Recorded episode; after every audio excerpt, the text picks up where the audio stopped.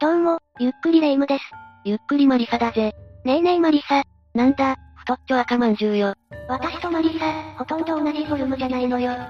それはそうとね、年の瀬というのに今日も何か続々するものが見たいのよ。安定のド M 加減だな。じゃあ今回は、スマホやガラケーで撮れてしまった最強心霊写真9000パート4を紹介しようか。お、心霊写真動画ね、嬉しいわ。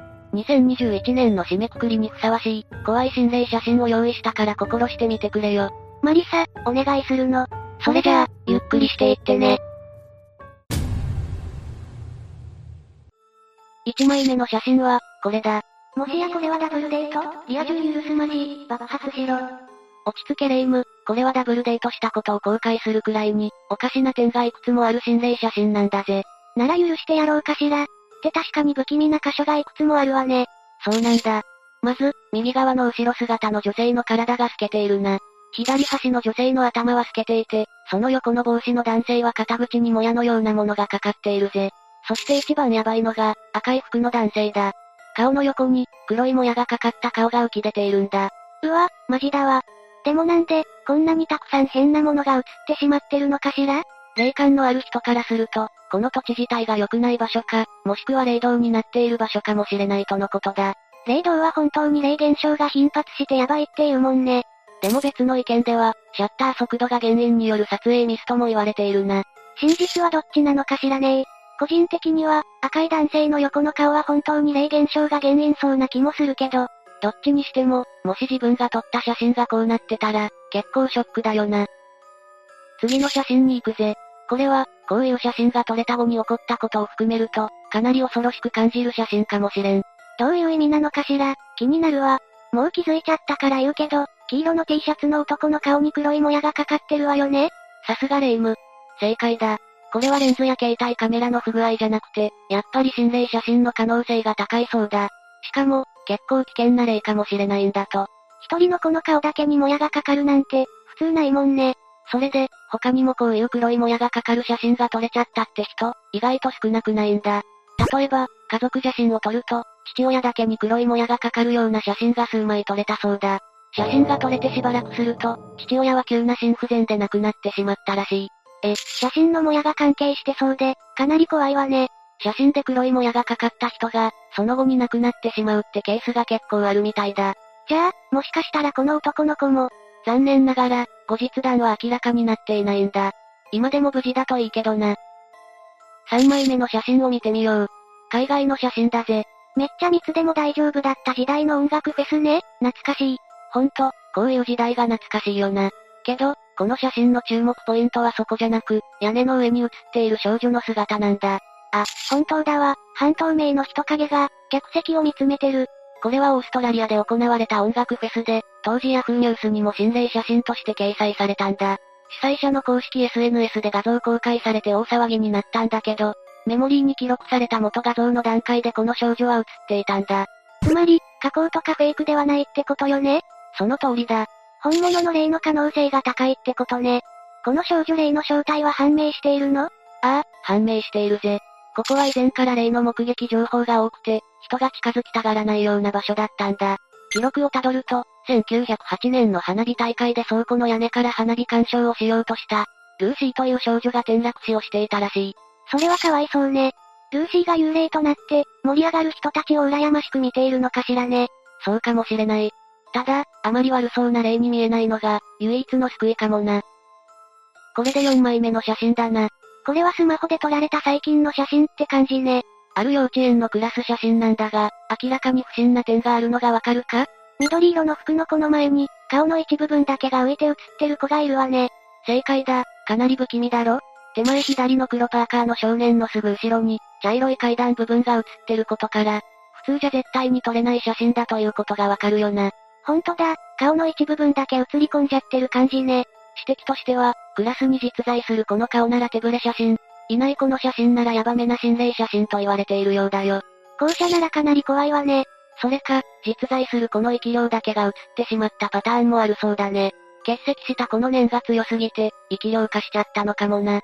さすがにスマホカメラじゃこんな手ぶれ写真は撮れないだろうし、私は心霊写真の可能性が高いと思うけどな。みんなにはこの写真がどう見えるか、気になるな。ぜひコメントで教えてほしいぜ。では、次の写真だ。これは、いろんな意味で SNS でプチ炎上していた写真らしいぜ。ここで紹介するからには心霊写真のはずなのに、炎上？何が原因で炎上したのか、めっちゃ気になる。あの伏見稲荷大社でコスプレ撮影をしている人がいた、とツイートされ問題視されてたんだ。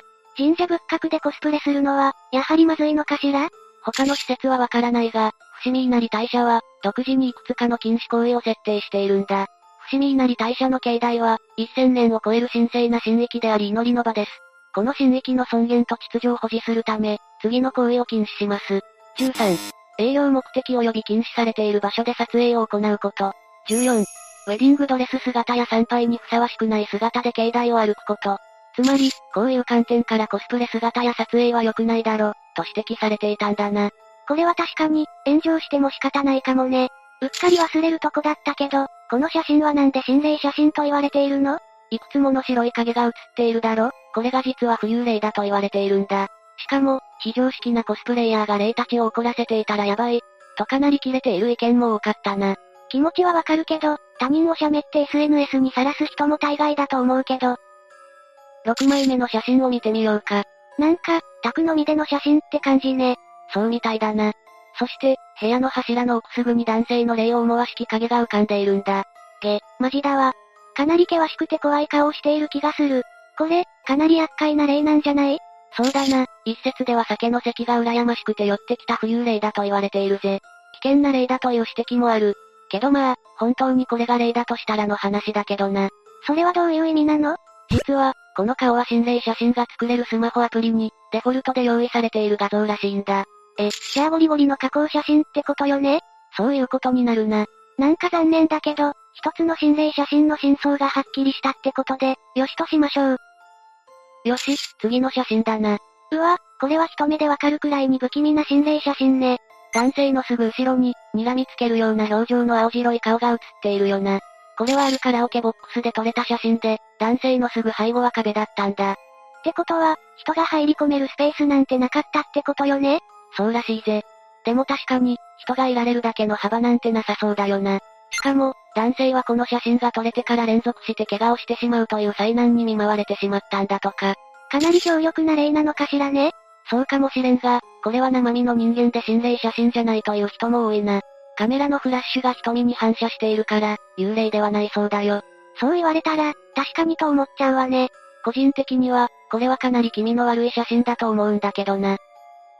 これが最後から2枚目の写真だな。何この美人すぎる女性たちの集合写真は？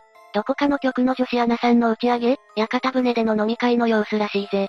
女子アナについては無知なので、詳しい人がいたら誰が写っているのかコメントしてほしいぜ。でも確かこれ、心霊写真なのよね？どこに霊が写ってるのか全然わからないんだけど。これは確かにわかりにくいかもしれないな。左奥の白い棚のガラスに、顔が映り込んでいるそうだ。あ、本当だ。屋形船で水辺ということで、この他にも色々な霊が映っているという人もいるぜ。まあ幸い、寂しそうな表情ではあるものの、害はなさそうな霊らしいぜ。それならよかったわ。めっちゃ個人的な意見だけど、私には猫ちゃんの顔に見えて仕方ないのよね。そう言われたら、確かに見えてきたぜ。これが最後の写真だぜ。うわ、これはかなり不気味ね。飲食店にいる女性の背後に、うつろな表情をした女性霊が写っていると言われている写真だ。ここまではっきり写ってるのが本物の心霊写真か少し疑問も残るけど、めちゃくちゃ不気味な写真であることに間違いはないわ。これは一体、どんな霊なの？かなり強い未練を残して亡くなった人の霊らしいぜ。だからこそ、ここまで姿がはっきりとしているんだとか。なんか、見てるだけで今にも呪われてしまいそう。それが、未練は強いものの、霊障を与えるようなタイプの霊ではないらしいんだ。楽しそうな輪に入りたいという寂しがりな霊らしいな。生前はメンヘラ彼女性質な女性だったのかしら。そう思うと、ちょっと燃えるわね。まあ、あんまり同情しすぎちゃうと、こういう霊につきまとわれかねないからな。そうね、注意しなきゃね。今はしっかりと成仏してくれてるといいな。というわけで、以上が、スマホやガラケーで撮られた最強心霊写真9000パート4、だ。今回も怖い写真から、フェイクが判明した写真まであって面白かったわ。オーストラリアの海外フェスの少女霊は、本物な気がする。そうだな、私もそう思ったぜ。これからも怖くて、かつくすっとできる動画をお届けする予定だから、楽しみに待っててくれ。さすがドエスキまんじゅうネキね。ラストで、珍しく悪口返ししてきたな。というわけで今回の動画はここまでだぜ。各写真の詳しい情報を知っている方がいたら、ぜひコメントで教えてね。最後までご視聴ありがとうございました。